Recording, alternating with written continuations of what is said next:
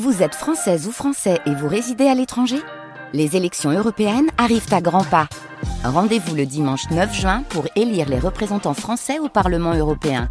Ou le samedi 8 juin si vous résidez sur le continent américain ou dans les Caraïbes. Bon vote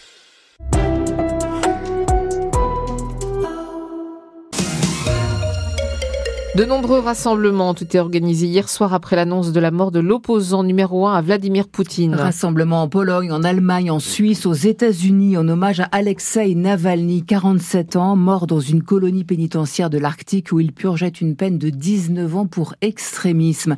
Un décès suspect qui n'étonne pas Vitaly Boudouchev. Il est enseignant-chercheur à l'université de Lorraine d'origine russe. Il n'est pas retourné en Russie depuis l'invasion de l'Ukraine.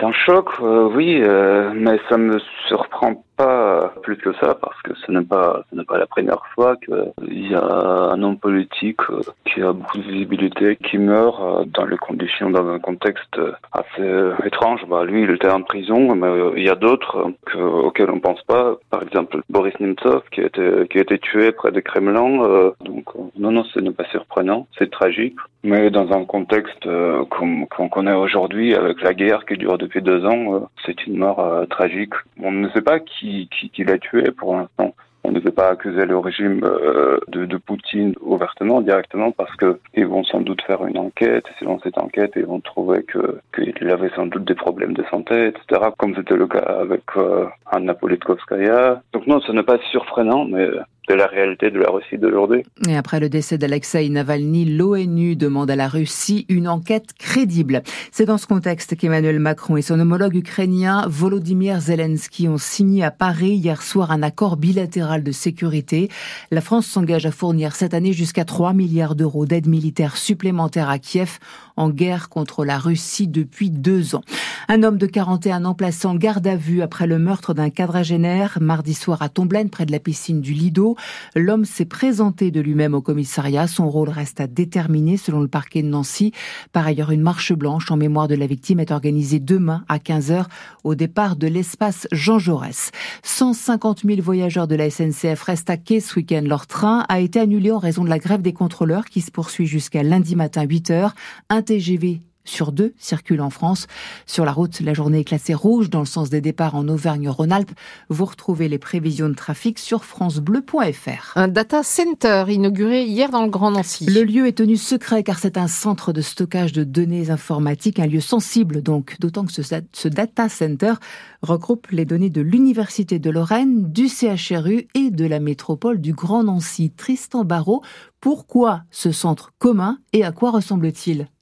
Un lieu extrêmement sécurisé, des dizaines de rangées de serveurs côte à côte qui clignotent, où sont stockées les données médicales des patients du CHRU, ou dans une salle à côté, celle des étudiants de l'université de Lorraine. Par exemple, les données des chercheurs, l'or hein, de nos chercheurs, voilà, c'est le résultat de leur recherche. Sébastien Morosi, directeur adjoint du numérique à l'université de Lorraine. Mais on retrouve aussi euh, toutes les plateformes d'enseignement à distance pour nos étudiants, donc les cours qu'ils vont pouvoir euh, retrouver sur les plateformes d'enseignement. Et puis on retrouve toutes les données aussi de l'administration, donc euh, les informations RH, la scolarité, le financier, toutes ces informations sont ici. Oui. La capacité de stockage du site est énorme. Euh, dans votre iPhone, vous avez allez, 128 gigas. Si vous aviez 1000 gigas, vous auriez 1 Tera. Et si vous avez 1000 Tera, vous avez 1 péta. Là, on a 3 pétas. Donc 3 fois 1000 fois 1000 euh, téléphones. Un nouveau site qui permet des économies d'énergie considérables selon Nicolas Visona, responsable technique au CHRU de Nancy. On a fait des économies d'échelle au niveau du bâtiment, au niveau de l'électricité, au niveau du refroidissement du système, hein, avec en cible, une fois que les travaux de, de, voirie seront terminés, réinjecter la chaleur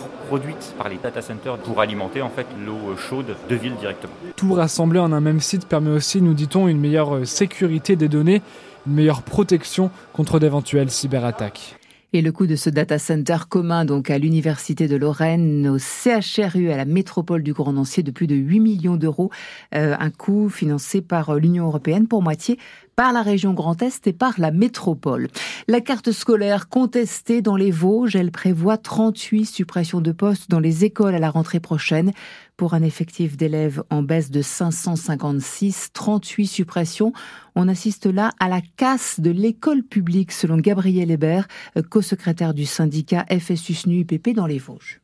Ça rend la mission vraiment compliquée. Et c'est pour ça que les collègues nous appellent parce qu'ils sont en burn-out. C'est pour ça que les collègues veulent démissionner. Malheureusement, ce qu'on craint et ce qu'on observe, c'est malheureusement que l'éducation nationale prend le même chemin que l'hôpital euh, en France. Les moyens existent. C'est un choix de répartition de l'argent public. Ça fait beaucoup de souffrance. Nous, on a des collègues, euh, des collègues expérimentés hein, qui ont les larmes aux yeux quand ils parlent de leur métier. C'est malheureux. Les ministres successifs euh, ont participé à la casse de l'éducation nationale et de l'école publique. L'uniforme, par exemple. On y parle d'uniforme, donc pour l'uniforme, il y a des moyens, et pour euh, mettre des professeurs face à des élèves, il n'y en a pas. On comprend pas la logique. On nous dit que l'uniforme va permettre aux enfants d'améliorer l'école, mais c'est faux. Des propos recueillis par Thierry Collin. La très belle victoire des footballeurs de la SNL hier soir. Victoire 4 buts à 1 face à Mérignan Gignac, le stade Picot en folie, but marqué par Pellegrini, Lefebvre et deux fois par Touré. La SNL qui s'installe à la quatrième place du championnat national avec 32 points. Le SAS Épinal s'est imposé lui aussi en déplacement à Sochaux. Les Spinaliens l'ont emporté un but à zéro, euh, but inscrit par Brian Labissière en première période.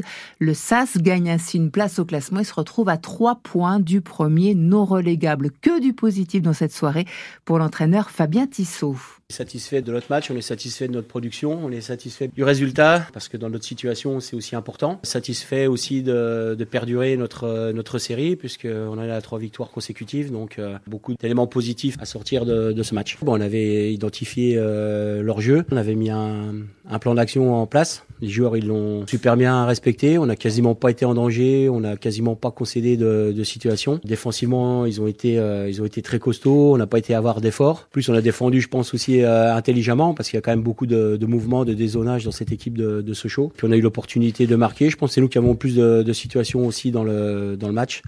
Euh, mon regret, c'est de pas avoir mis le, deuxième pour nous soulager un petit peu plus, mais euh, voilà, très satisfait. Nous, notre objectif, c'est de grignoter, euh, voilà, point par point, de se rapprocher de la ligne de flottaison. On va recevoir Niort, donc on a encore un gros de championnat qui arrive, un cador, bien récupéré, puis d'être performant, tout mettre, tout mettre en place, bien préparer ce match et cette réception de, Niort. Le SAS Épinal, 14e du championnat national, avant d'accueillir donc Niort, le deuxième. En basket, la Leaders Cup, c'est fini pour les basketteurs du SLUC Nancy, sévèrement battus par Bourg-en Bresse 109 à 79 hier après-midi. Et puis un grand gala de boxe organisé ce soir à Dombasle en hommage à René Cordier, l'emblématique entraîneur du club décédé en septembre 2022.